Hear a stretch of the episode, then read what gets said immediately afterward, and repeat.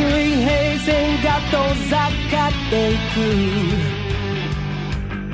青すぎた空にはひたすら描けなくて息もできないくらいよどんだ人の群れ僕はいつからここに潜り込んだんだおはようございます。もしもし。私はマテウスです。どうぞよろしく。Fala galera, começando mais um Tio do Ramen, episódio 4. Nós estamos voando, hein, velho? A gente já gravou. A gente já gravou três episódios, tem noção? A gente, acho que um projeto nosso nunca foi tão longe na, na nossa vida. Exatamente. Igual o que tá rolando do tio do Ramen. E aí, Danilo Gaspar Santiago, dê o ar da graça aí pra gente, cara. Só isso.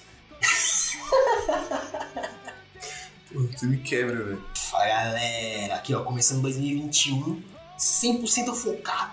Focado e vou rever Naruto hoje. Hoje. De hoje pra amanhã eu acabo. Do zero ao Do 500. zero ao que. que hum, ai ai. Então, galera, o episódio de hoje é pra gente falar um pouco sobre como Kishimoto não quer ganhar dinheiro. Porque a gente vai dar tanta ideia pra ele fazer aqui, pra, Script, roteiro. pra ele ganhar dinheiro, pra ganhar dinheiro com coisa boa. Não é com Boruto, que não tá dando certo até agora, a gente já tá percebendo. 足に気づいたらもう二度と溺れないよ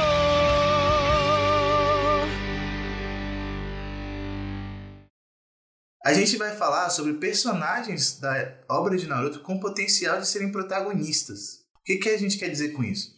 A gente vai falar sobre alguns personagens, a gente listou cinco personagens aqui para o episódio não ficar muito longo, com um potencial gigantesco de terem arcos e histórias que podem ser desenvolvidas a ponto de virar um anime, ou um- uma minissérie, ou um desses, desses livros separados canônicos, esses graphic novels, digamos assim, do Naruto, que, por exemplo, teve o Sasuke Shinin, teve o Shikamaru Hiden, esse- essas, essas histórias que vieram depois do mangá de Naruto canônico, mas que também são canônicas e entraram na, na obra canônica do anime. Spin-off.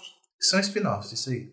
E a gente vai falar sobre essas oportunidades de spin-off que alguns personagens de Naruto têm, que a gente listou aqui, que o nosso sonho é que rolasse uma parada parecida como essa. Nem que fosse um arco pequeno, assim, dentro de Boruto Filler, ou qualquer coisa, assim, tipo, Boruto Filler, é assistir. cara, qualquer coisa. Especial Boruto Filler. Especial. Já é o Boruto. É, é tipo, véi, sei lá. Kishimoto, eu sei que o Kishimoto escuta esse podcast aqui, ele contratou um tradutor brasileiro só pra escutar esse podcast e ele fala pra gente o que, que, tá- que, que a gente tá falando pra ele. Kishimoto, se liga, irmão. Pega isso aqui que a gente vai falar, guarda no coração, escuta aí o que a gente tá falando, fa- faz um negócio assim, pega, sei lá, ano especial do aniversário de Naruto. 30 anos. A gente 30 espera, anos, a gente, a gente- aí você pega, faz, faz um- uns spin-offs, uns livrinhos assim, ó. Pá, pá, igual tu fez o Shikamaru Hiden, esses aí, dessas histórias. E você bota um dedicatório pra gente no final. Mais que história é boa, porque esses Hidden, Shiden aí é tudo ruim. É, chatão. Nem precisava, viu? Mas enfim. Continuando aqui. Pai. Quer saber de dos pai? A gente listou cinco personagens aqui. Então vamos lá, vamos começar aqui a apresentar quais são esses personagens, né? São cinco. O spoiler é esse, são cinco. E o primeiro é o. Pastel caldo de cana do Rock Lee. Diretamente do TikTok Brasil. Abraço aí, Rock Lee brasileiro. Tamo junto. Grande Rock Lee. O Rock Lee é um personagem incrível. Eu todo mundo gosta.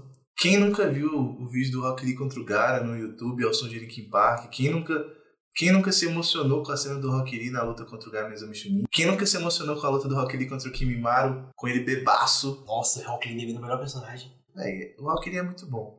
Nossa, imagina uma, uma história do Rock Lee bêbado. Faz- vou botar aqui na lista aqui, Rock Lee Bebaço. Merece um anime só dele. Nossa, nossa, assistia. Fácil. Está anotado na minha lista Rock Lee Bebaço.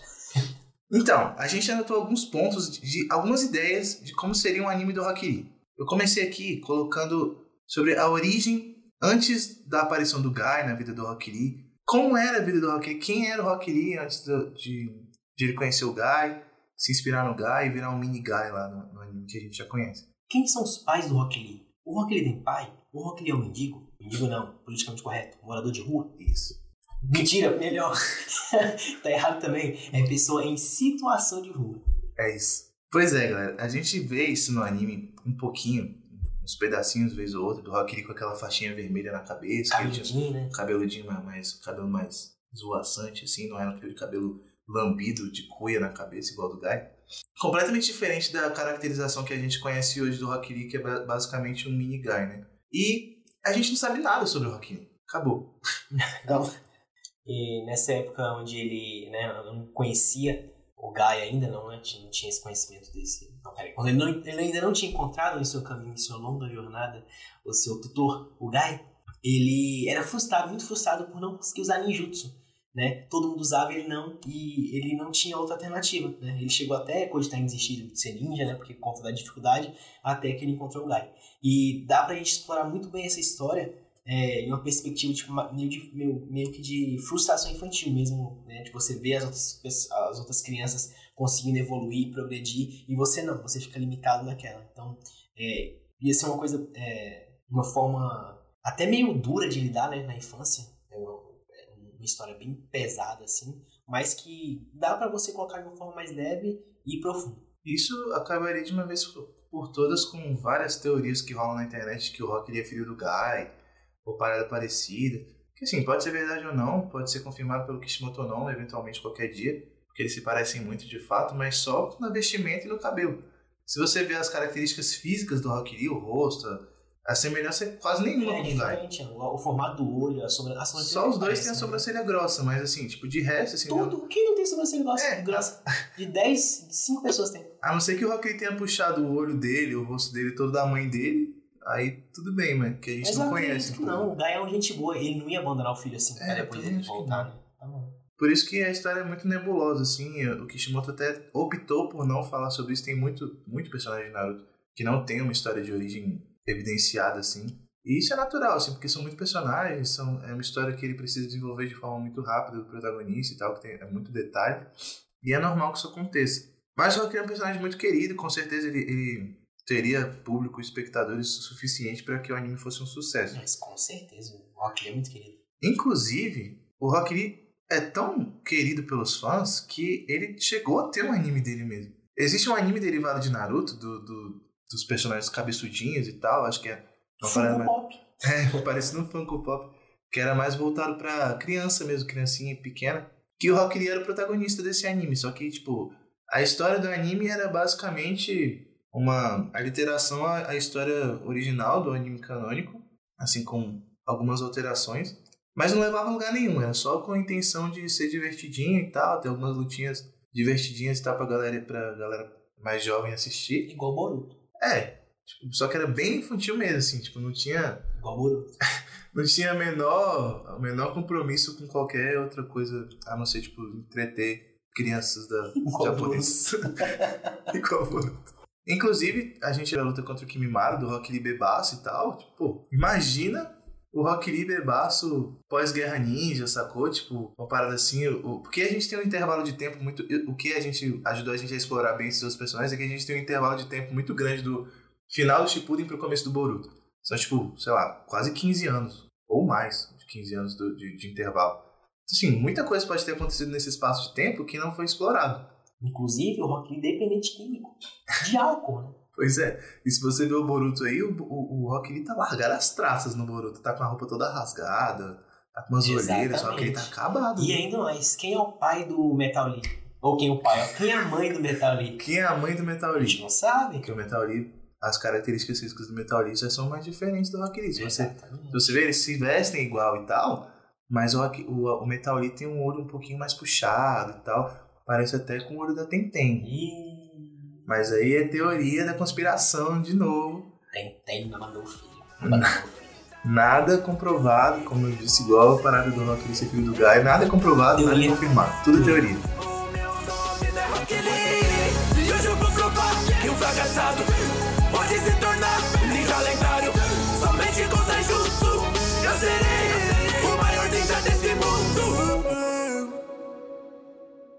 Em segundo, a gente colocou o personagem mais querido do fandom de Naruto, né? Isso aí todo mundo já sabe quem é, não tem jeito.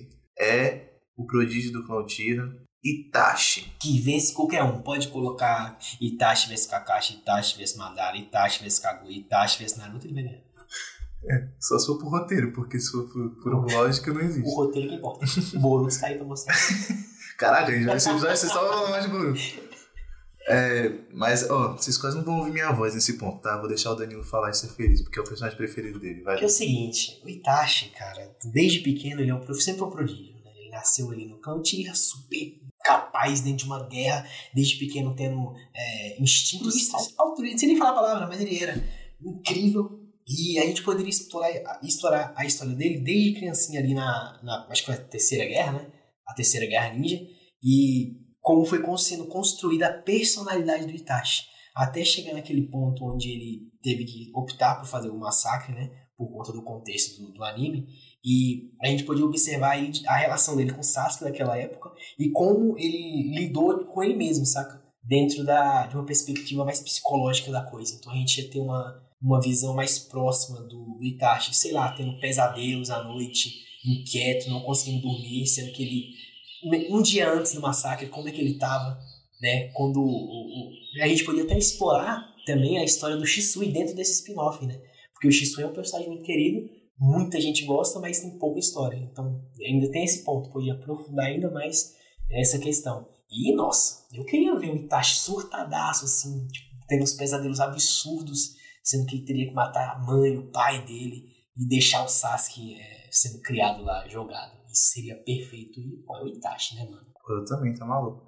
E, querendo ou não, esse é o personagem com a maior, maior potencial, eu, acho, assim, da, da nossa lista, assim, de um, de um anime que seja de sucesso. Até porque, como eu falei, o Itachi é o mais querido da obra, assim, acho que tirando o protagonista, o Itachi é o cara mais, assim, todo mundo ama, todo mundo conhece. E ganhou muita, muita notabilidade, assim, pe- pe- pelo, pelo anime. E essa parada que você falou do pesadelo, a gente podia até linkar com, tipo, porque o Itachi constrói os genjutsus dele, né? Isso. Assim, então o. Tsukuyomi e tudo mais poderiam ser os resultados do- dos pesadelos que ele teve sendo Exatamente. materializados por ele no genjutsu. E ele usa os traumas para poder fazer esse. Como é, é algo que se retroalimenta Isso. dentro dos genjutsus que ele cria. Né? Perfeito. Isso. Bom, Chama a gente pra escrever o bagulho, Kishimoto. Ia ser muito legal ver essa parada do Itachi, essa parte dele na Ambu, essa fidelidade ao, ao, à Vila da Folha, mais do que a própria família.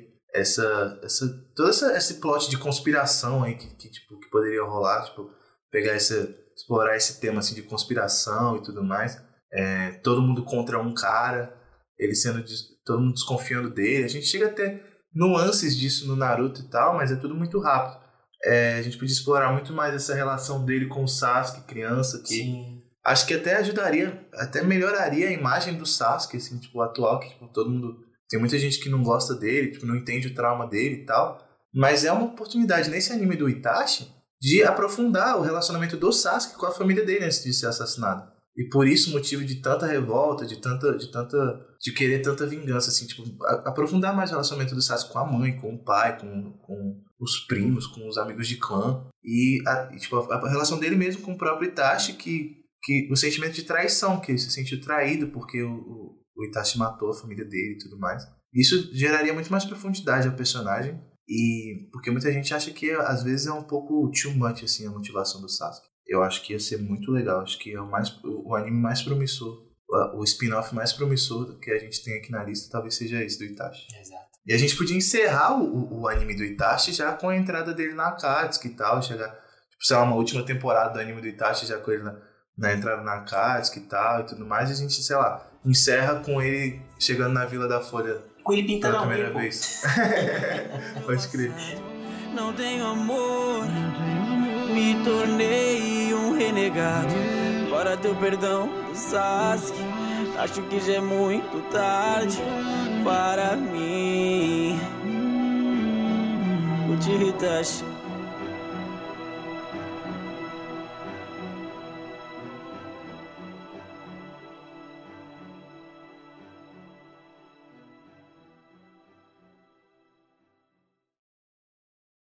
E na nossa posição 3 aqui, não pode faltar, né? Uma mulher no nosso, no nosso ranking.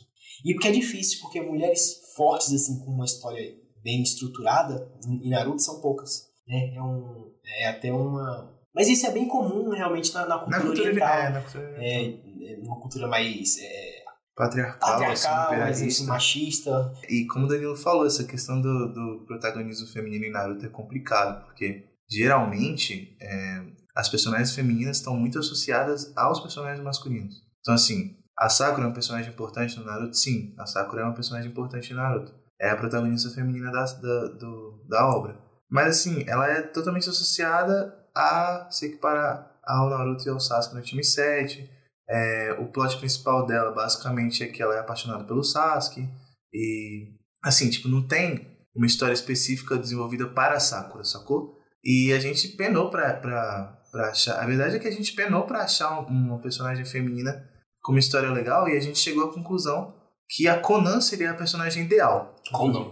Seria a personagem ideal para fazer isso, porque a Conan é uma personagem, tipo, muito, muito badass, tá ligado? Tipo, ela é uma personagem, tipo, todo mundo gosta, todo mundo. Todo mundo queria ver Todo mais. mundo queria ver mais sobre Conan, ela. é. Exatamente. A gente teve pouco de Conan, assim. Deu vontade, deu, deu aquele gostinho de quero mais pra, da Conan. Tanto é que a estética dele é muito bonita. O origami, é, os poderes relacionados ao papel, assim. Os Parece- piercings, ela é, esteticamente é, sim, é muito bonito. Aquele cabelo azul, saca? É muito massa. E girl, e girl. Ela é girl. É, Conan Monster. E o que, e o que, que a gente pensou da Conan?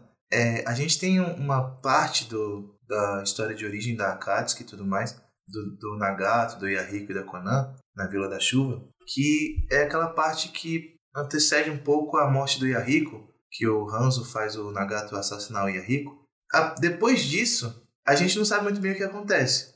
O Nagato consegue invocar a estátua Gedo e tal, mata muita gente. E a- aí acaba o flashback da, da origem da Akatsuki aí. E aí a gente vai pra onde a gente conhece, da saga do Pen e tudo mais. Mas o que, que aconteceu nesse espaço de tempo do da, da primeira invocação da estátua Gedo do Nagato até onde a gente conhece do Pen? Muita coisa aconteceu, tipo, essa questão psicológica do, da mudança de personalidade tanto do Nagato com, quanto da Conan, é, O trauma que foi a perda do, trauma. do, do do Yahiko, né? Como aquilo abalou ela, porque sim. na história luto né, que os dois viveram. Uma história quando ela tá com o Jiraiya, ela é meio meiga, né? Dá um sorrisinho aqui, um sorrisinho ali. Depois disso, ela né, perde toda e qualquer sensibilidade que ela tinha. Sim, e a gente escolheu pegar essa série pelo ponto de vista da Conan porque ainda é o ponto de vista racional da história, digamos assim. Porque o Nagato tá possesso de ódio, assim, tipo, ele só quer saber de vingança, ódio, dor. Sim, É, Contempliador. na, na parte que ele começa que começa que eles dois começam a executar o plano do Pen, né? A gente não sabe como é que rolou isso, a gente não sabe como foram as primeiras explorações aos corpos para fazer o plano do Pen, como o Nagato descobriu que ele conseguiria dividir os seis caminhos em seis corpos diferentes, é, e tudo isso ao ponto de vista da Conan, porque é onde a gente veria tipo toda a transformação desses dois personagens, sacou? E também a Vila da Chuva a partir depois a partir do assassinato do Yahiko e, e, a, e começo do plano do Pen e tudo mais, a, a morte do Hanzo, todas essas coisas que aconteceram depois, a Vila da Chuva meio que virou um lugar isolado, sacou? Tipo, do, do, do resto do mundo. Como ela, ela era uma faixa de guerra ali entre, entre as vilas, era, era a fronteira, que é, que é onde rolavam as batalhas, Na faixa de gás. É tipo a faixa de gás. era a faixa de Gaza do, do, do mundo do Naruto, é, ela meio que foi abandonada depois da guerra e isso criou uma atmosfera de meio mitológica dentro da Vila da Chuva, sacou? Porque tanto é que a gente vê muito no, no Naruto Shippuden falarem que o Pen é um deus, que a Konan é um anjo, é, eles chamam ela de anjo, né? Tipo, é, a gente pode começar a explorar nesse anime a criação dessa mitologia aí da, do, do deus Pen, da Konan e tudo mais como anjo. E, pô, tem muito potencial essa parada, mesmo que não tenha um potencial pra um anime inteiro de, de centenas de episódios, mas, pô, é o que eu falei, tipo, uma obra fechada, sacou? Tipo, de começo, meio e fim, porque todas essas, até agora, todas isso que a gente falou são meio que, são prelúdios, né? Tipo, elas, se- elas antecedem uma história que a gente já conhece. Então, assim, a gente sabe como ela acaba, mas a gente queria saber como ela acontece, sacou? Como ela se desenvolveu. É, É até a própria. a- é tão mitológica a criação assim da, da pós-guerra da Aldeia da Chuva que as estruturas são totalmente diferentes, né? É meio que moldado assim pra ser algo meio tenebroso, meio triste, É. né? E o anjo lá, nossa, quando, fala, quando o cara fala, ah, tem um anjo aí, tu sente peso, né? pode crer. É cabuloso. E é isso que a gente tinha pra falar sobre a Conan especificamente.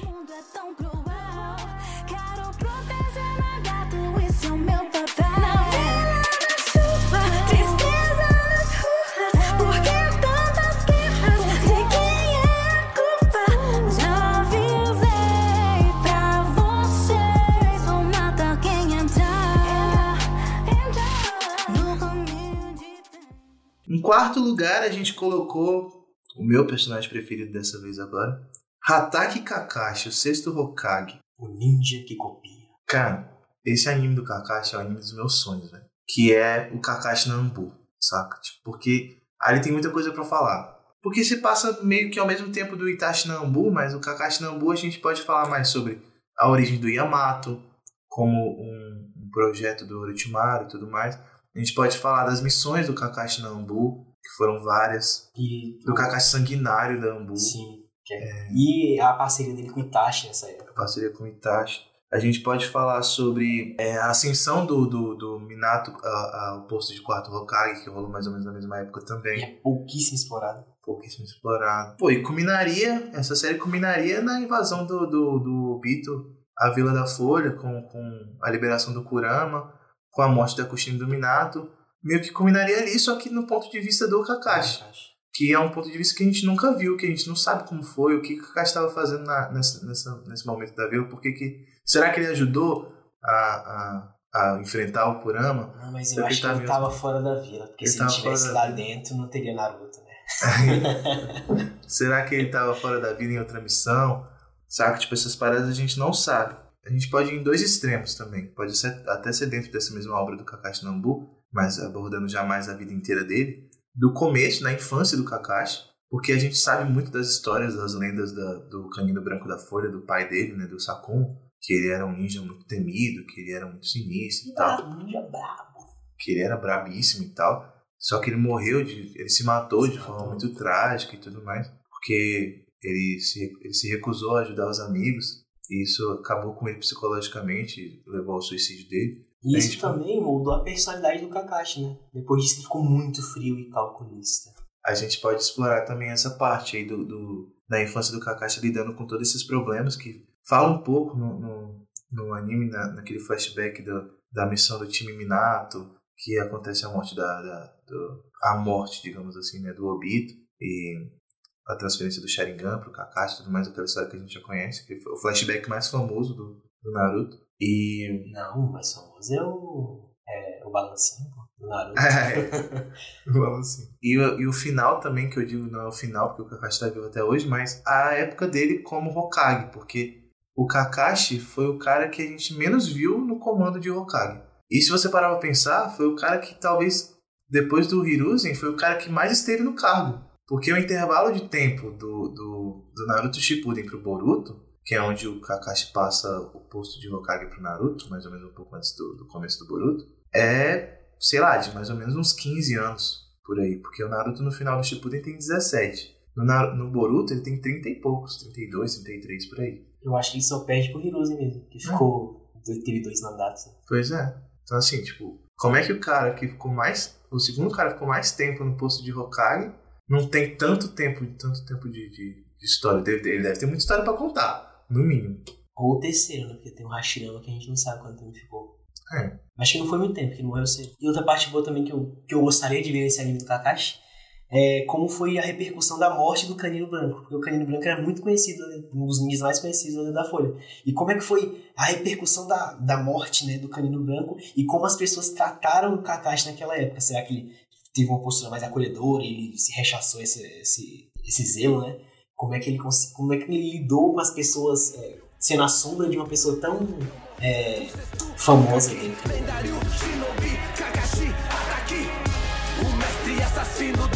Ambu yeah. Aquele que copia os mil jutsus Pela vila eu morri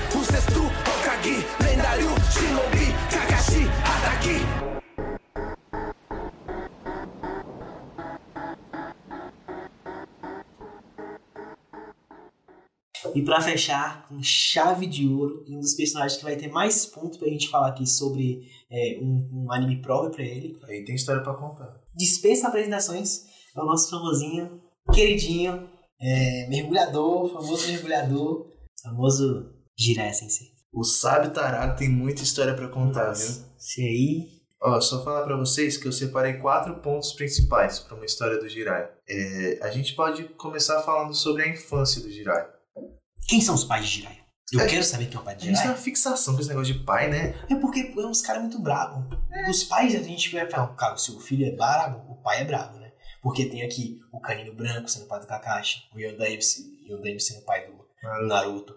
O, eu esqueci o nome do pai do Sasuke também, que era brabíssimo. lá, Fugaku. Fugaku. Nossa senhora. Aí, aí cria essa sombra, né? O Kishimoto cria esses pais bravos pros filhos bravos, mas aí tem uns personagens muito bravos que ele. Ah, não tem pai não. É, que meio que veio do nada. É a biogênese. E a gente podia explorar um pouco também, tanto dessa árvore genealógica do Jiraiya aí, quanto da época dele de Genin, assim, de- do início dele como ninja e tudo mais, é, do treinamento dele no Monte Muyoboko, tipo, no Monte dos Sapos. O que que levou ele até lá, como é que ele chegou naquele lugar, quem, quem decidiu que ele era o escolhido pra fazer isso, porque o sensei do Jiraiya era o Hiruzen. O Hiruzen é brother dos macacos, né? Ele não é brother É, de sapo.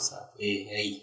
Como é que ele foi parar no Monte Miyoboko? Me responde essa, Kishimoto. do nada, né? Tipo, a gente, a gente vê flashbacks dele criança treinando lá e tal, mas a gente não sabe por quê. Como ele foi parar lá. E o Monte Miyoboko não é um lugar fácil, de De fácil fácil acesso, sacou? acesso. Não é. Alguém levou ele até lá. Não sei se foram os sapinhos lá, ou o papai e a mamãe sapo lá. É, pode ter sido. Mas é porque achavam que ele era a criança da profecia. Mas quem disse que ele era, é, chegou nele e falou: Ah, você, eu acho que você é a criança da profecia. Mas ele só era o caminho. O Daniel tá chorando na minha frente agora. é, e também a gente pode, dando um intervalo de tempo maior também, a gente pode falar também do Jiraiya, não só do Jiraiya, como dos Sanins lendários, do Jiraiya, Tsunade e Orochimaru, como Chunins e Jonins na Terceira Guerra. A gente tem relapsos disso na luta deles contra o Hanzo, no treinamento do que o Jiraiya dá pra galera da Vila da Chuva, pro Henrique, pra Konan e pro Nagato. A gente tem relapsos. É muito pouco. É muito pouco. A gente sabe que eles são muito bravos, mas a gente não viu nada da luta dele contra o Hanzo, por exemplo. Exato, não tem nada. E nem outra luta contra qualquer outra pessoa. E se você parar pra pensar, essa luta contra o Hanzo especificamente, que é que eles falam, foi uma luta sinistra, porque o, o cara, que era o chefe da Vila da Chuva, parou tudo, poupou a vida dele e falou, velho, vocês são os três seres lendários, eu te declarei vocês. Miguezão, ele falou: não vou conseguir vencer não, então peraí, ó. É. Vocês aí, ó, brabo, hein? Vou dar moral pros caras. Três ceninha aqui. Então, É. valeu aí, um abraço. Quatro dias de luta. É isso. Quatro dias de luta, velho.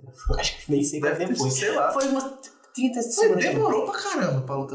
A luta foi muito desistir, né, velho? É, então assim, no mínimo a luta foi muito sinistra. Então assim, você imagina o potencial dessa galera nessa época aí da vida deles. E é uma parada que todo mundo quer ver, né? Tipo, a gente tem algum, alguns nuances de, do- de como eram os sangues lendários na época, tipo. é, a gente chega a ver no Naruto clássico a invocação deles. Mas a gente vê muito pouco. A gente vê muito pouco deles em ação mesmo, assim, os três juntos. A gente vê muito pouco. E logo depois, né, a gente podia explorar a história dele é, sendo peregrinando pelo mundo para escrever seu livro. Ele estava atrás da criança da profecia, né? E também acredito eu, não acho que no, no anime não fica explicitado nem no mangá, se ele era um informante ainda da da Folha, né? Quando ele viajava pelo mundo, para ter Provavelmente. né? inspiração. Ah, com certeza, ele sempre teve uma ligação. É, e também o foco dele, o intuito era achar a criança da profecia. E como é que como é que era a- as meditações de Jiraiya? Vamos falar meditação, falar uma coisa mais Não, é, é isso, porque assim, a gente já teria um plot principal, que seria o Jiraiya procurando a criança da profecia e, e, e dando informação pra Vila da Folha. Esse seria o plot, o plot principal da minissérie. Como seria engraçado ele, tipo, encontrando várias crianças e achando que É. era, e logo depois, sei lá, não é, tá? é, o Tipo, moleque faz pegou- merda. Porque o, o Jiraiya tem um traço muito grande pra comédia. Sim. Então ia ser muito engraçado umas paradas assim, tipo, achar uma criança de cachorro, uma criança de cachorro, um filhote de cachorro, tá ligado? E sei lá, o bicho entrar nas piras dele. É, Como, tipo, é, pensar que qualquer mulher seria essa criança, que seria um adulto no caso, né? Hum. Da profecia, e sei lá, com essas desculpas que ele tem, o bicho é meio taradão, sabe? É, e dá pra viajar muito, ia ser velho. muito Dá engraçado. pra viajar muito, dá pra fazer muita coisa engraçada e tal. Dá pra ver um- o, o lado do Jiraiya que muitos fãs gostam muito, que é esse Jiraiya mais cômico, mais Tiozão, sabe? leve, mais tiozão, é. E aí também teria esses nuances de Jiraiya fodão e tal, que lutando e tudo mais, porque ele nunca deixou de fazer missões pra vila, nunca deixou de. Até que o Jiraiya é o cara no, no, no relatório lá da vila do, que fez mais missões, que executou mais missões como Shinobi. Então, assim, não é possível que ele ficou esse tempo todo aí só de boa andando pela vida escrevendo livro e tal. O cara é bom, né? O cara é. Mudava, escrevia, buscava pelo Naruto, fazia missão a rua, uma engraçado. criança como aluno Iria ou salvar ou acabar com esse mundo. Eu sou já me chamaram de louco Também chamaram de monstruoso sapo do monte meu boco. Eu acredito que sempre temos escolha. Fui consagrado um dos três anis lendários da folha. Mesmo carregando mágoas no meu coração O meu dever é inspirar a nova geração. Mesmo que a mulher que eu ame só me diga não. Mesmo que eu não possa salvar meu amigo da escuridão